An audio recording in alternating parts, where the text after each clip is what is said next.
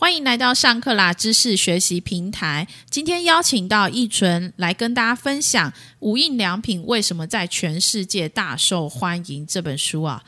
无印良品的成功一定是有它的方法，还有它的诀窍。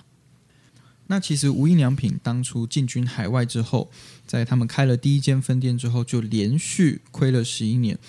一直到第十二年之后，他们才开始回本。那其实中间有很重要的一点，就是他们在海外亏损十一年的过程中，汲取了他们为什么失败的教训，并且改变了方针，做出了改变，然后终于才开始回本。首先呢，第一个很重要的地方就是他们采取一个稳扎稳打的策略目标。那无印良品跟许多的国际品牌有一个不太一样的地方是，当他们发现快速的开新分店并不会替他们带来更多的收益的时候。他们就缓下了速度，在开了一家新的海外分店之后，只有在回本了之后，才会开始继续下一家分店的计划。除此之外，他们在开分店的时候，他们也会谨慎的去评估包含开店的地点等不一样的各种因素，以控制他们的成本。此外呢，无印良品刚刚提到他们稳扎稳打的策略，他们其实是不以独占市场为目标的，也因此加上他们坚定他们自己哲学和他们理念的做法，其实。培养出了一个很稳定、很始终的一群客户，这也是为什么无印良品在海外的分店最后能够成功的转亏为盈，然后创造出今天美好的状况。那么，无印良品在拓展商务，在书中它有告诉我们有七个方法，那是有哪七个方法可以跟我们大家说一下？那首先第一点的话，就是具有一个独创性。那再来呢，就是入境随俗。第三点是确立全球化的条件，第四是重视成本，第五就是打造不失败的制度，第六是调整展店的速度，然后第七就是培育全球化的人才。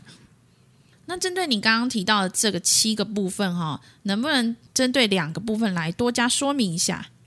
那首先我先带大家来看入境随俗这一点，这也是无印良品之所以在海外亏损十一年之后。能够成功的转亏为盈的一个重要的原因，无印良品他们有一个特色，就是他们制造的商品不会因为当地特别看好某一种商品，就专门只为那边制造一个商品。他们的做法是在不同的地方上架不一样的商品。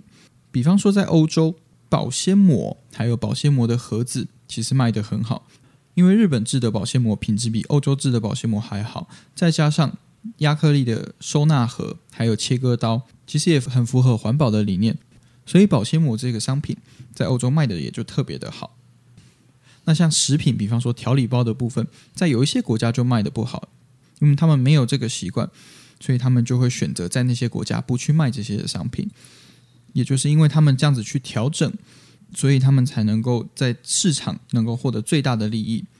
那另外一点跟大家讲一下，他如何去调整展店的速度。其实这个跟入境水俗也有一点的关系。比方说在欧洲，因为欧洲曾经有贵族的文化，他们相对比较保守，而无印良品在欧洲其实也没有到非常贵族的阶层，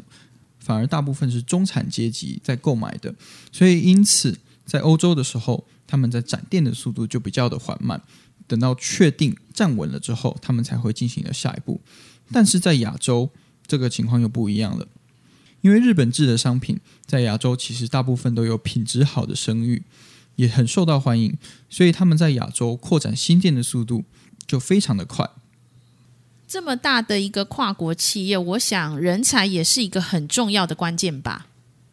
没错，那无印良品其实很特别的地方就是，他们的人才除了总公司一开始派出来去当当地负责社长的员工之外，其他的员工都是由外派出去的员工，在当地去寻找当地人做员工。那因此，除了能够比较贴近当地的文化之外，他们也尽全力的打入当地人的圈子，深深的扎根在海外，拥有自己的人才。这也是他们在海外的发展能够很稳固、很健全的另外一个原因。我想透过这本书来学习到无印良品这么大的跨国集团的一些成功秘诀哦。书中也有在最后一个专题采访到呃良品计划社长松崎小先生的一个一句话，跟大家分享一下。他说到了，他从沃尔玛的经营手法中学到，只在自己擅长的领域中奋战，并且贯彻到底。或许这就是无印良品成功的秘诀之一。以上就是我们帮大家揭露有关无印良品为什么在世界大受欢迎的这本书重点内容。如果你对这本书有兴趣的话，也可以上乐天 Kobo K O B O 网站了解详细的资讯。